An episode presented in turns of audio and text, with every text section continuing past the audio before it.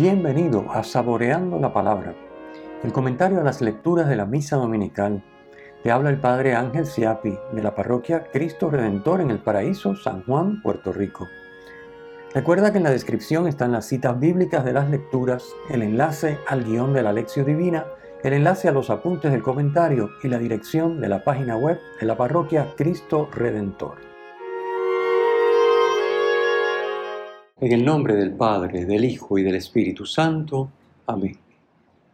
Dios Todopoderoso, que posees toda perfección, infunde en nuestros corazones el amor de tu nombre y concédenos que al crecer nuestra piedad alimentes todo bien en nosotros y con solicitud amorosa lo conserves por nuestro Señor Jesucristo, tu Hijo, que vive y reina contigo en la unidad del Espíritu Santo y es Dios por los siglos de los siglos. Amén. Domingo vigésimo, segundo del tiempo ordinario, ciclo C.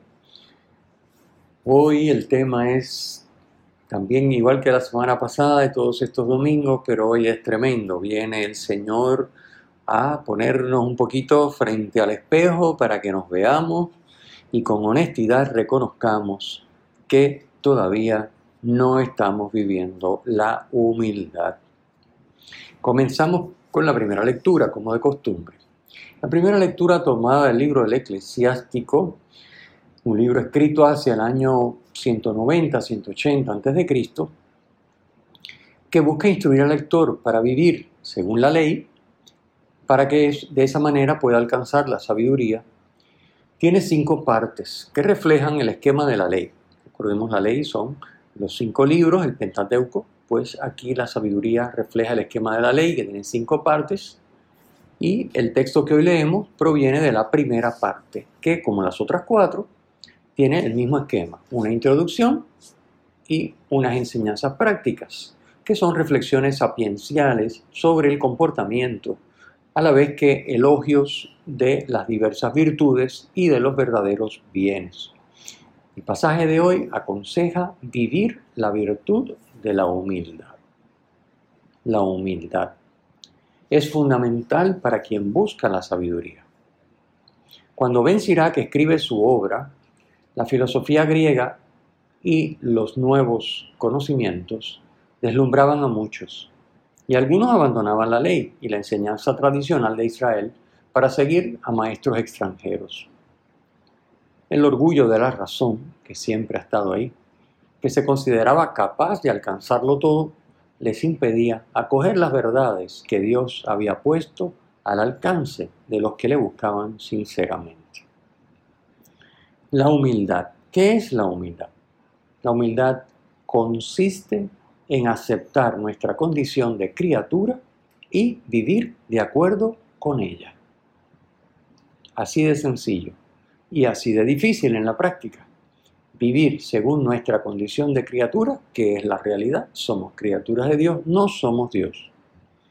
Por eso dice Santa Teresa de Jesús que, y cito, humildad es andar en verdad, que lo es muy grande no tener cosa buena de nosotros, sino la miseria y ser nada. Y quien esto no entiende, anda en mentira. Cierro la cita. Moradas 6, 6, 8. Solo desde la humildad podemos relacionarnos correctamente con Dios, con los demás y con la creación. Para alcanzar algo más y mayor de lo que se tiene y se es, una perfección mayor, que por otra parte es un deseo innato de todo ser humano. Todos queremos ser más, estar mejor, tener más. Hay dos caminos. El camino del soberbio y el camino del humilde. El camino del soberbio es el del que lucha por alcanzar ese más por sí mismo, buscando ser más, buscando sobresalir, tener y poder más que los demás. Y el camino del humilde. El humilde que reconoce que sin Dios no es nada, porque todo es don de Dios. Y por tanto, pone todo su esfuerzo el mismo que el soberbio pone en alcanzar y buscar las cosas por sí mismo y sobresalir, el humilde lo pone en acoger de Dios lo que Él le da. Esa es la gran diferencia. Ahí está contrastada la soberbia y la humildad. El humilde no se sobrevalora, ni presume de lo que no es, puede y tiene. Tampoco se considera menos, ni se infravalora o se desprecia. Eso tampoco es humildad. ¿eh? Esto es importante. La humildad no es creerse menos de lo que se es, ni despreciar lo que se es y se tiene. No. La humildad es, como ya dijimos, reconocer la verdad de lo que somos, podemos y tenemos, y reconocerla con gratitud, reconociendo que no es conquista nuestra, sino puro don de Dios. Esto nos lo dice la lectura de hoy en el versículo 20, con otras palabras, por supuesto. El soberbio, consciente o inconscientemente, suplanta a Dios. Lo considera como un rival. Infructuosamente quiere ocupar su lugar y manipula lo que le rodea, incluyendo al prójimo, para alcanzar sus fines. El soberbio es un desgraciado, lo vemos en el versículo 28, incapaz de dejarse amar ni de amar. El humilde se deja amar por Dios, o sea, deja que Dios lo perdone, lo sane, lo guíe y lo ponga en comunión con Él, haciéndolo partícipe de su vida y sus bienes. Y ama al prójimo con y como Dios. Por eso puede ponerse a su servicio. Así que se deja amar por Dios y ama al prójimo con Dios y como Dios ama, porque está en comunión con Él. Por eso está y vive al servicio del prójimo. Pasemos a la segunda lectura. Leemos otra vez este domingo de la carta a los Hebreos un pasaje. En el mismo se contrasta la antigua alianza con la nueva alianza, mostrando la superioridad de la nueva, que el libro, la carta a los hebreos llama el nuevo monte Sión, la ciudad del Dios vivo, la nueva alianza, sobre la antigua, que sabemos que es la, alianza que se pactó entre Dios y su pueblo en el monte Sinaí. Así que la antigua alianza tiene el monte Sinaí, la nueva alianza es el nuevo monte Sión, es la ciudad del Dios vivo. La antigua alianza, como nos dice el texto, se dio entre fuego, densos nubarrones, tormentas, sonido de trompeta y el estruendo de las palabras. Versículos 18 al 19 de la lectura de hoy. En un ambiente sobrecogedor, de terror, en una cultura y religión en que el hombre se siente dominado por la naturaleza y pone a Dios por detrás y por sobre los fenómenos naturales. Dios es el dueño absoluto de las misteriosas e incontroladas leyes de la naturaleza.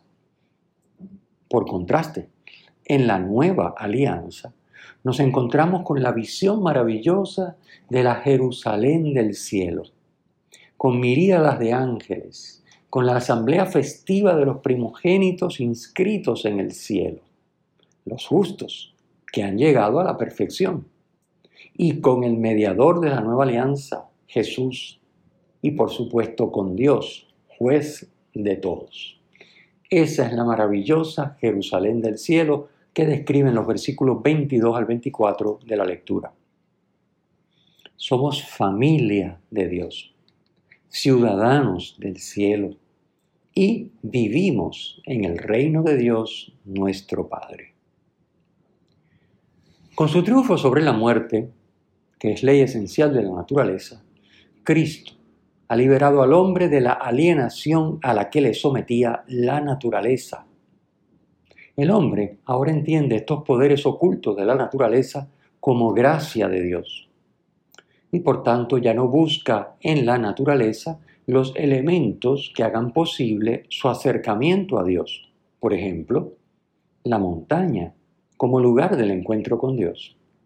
Y ha superado el terror ante los fenómenos naturales. El lugar para rendir culto a Dios es ahora la asamblea de los redimidos, los primogénitos inscritos en el cielo, como dice la lectura, y de los ángeles, asamblea de los redimidos y de los ángeles.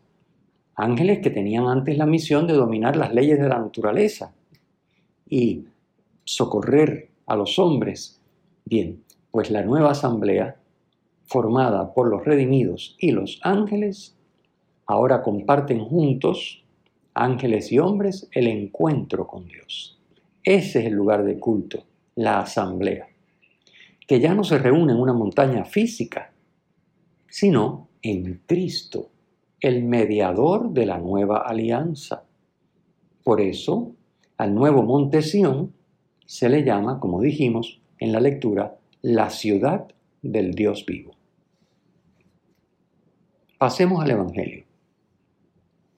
En el Evangelio tomado de Lucas, encontramos en este capítulo 14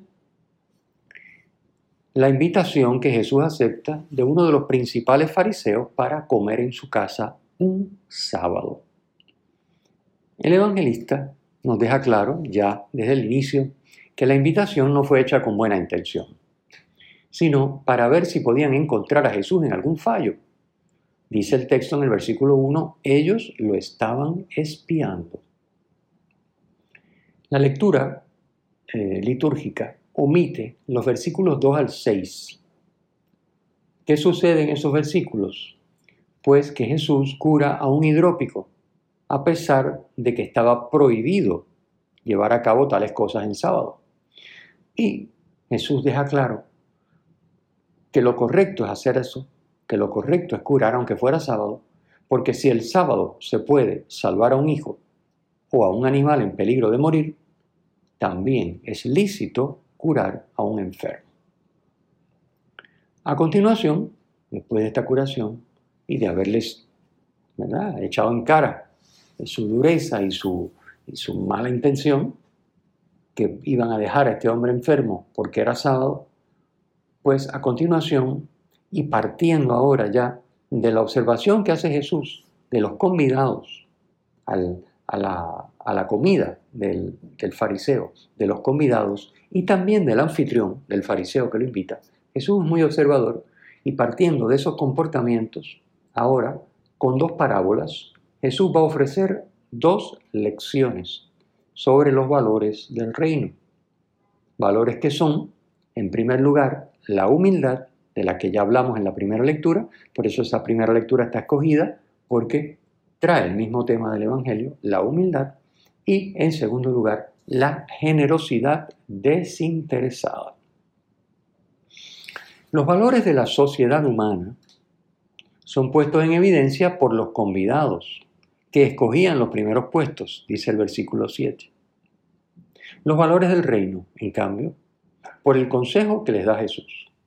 Cuando te conviden, vete a sentarte en el último puesto. Versículo 10. Jesús invierte la escala de valores de la sociedad. Todo el que se enaltece será humillado, y el que se humilla será enaltecido. Versículo 11. Jesús vivió esto toda su vida. Siempre escogió el último puesto. Como canta el himno de la carta de San Pablo a los filipenses, Filipenses 2, versículos 6 al 11, conocidísimo. Por eso, el Padre le dio el primer puesto sobre todo lo creado. Es decir, Jesucristo vivió esto y en él se verifica esa exaltación del que se humilla. El que se humilla será enaltecido. Los valores de la sociedad humana son también evidenciados por el modo interesado en que el anfitrión ha escogido a sus invitados, amigos, hermanos, parientes, vecinos ricos. Versículo 12. Mientras que los valores del reino lo son por cuatro categorías de marginación. Pobres, lisiados, cojos, ciegos, dice el versículo 13.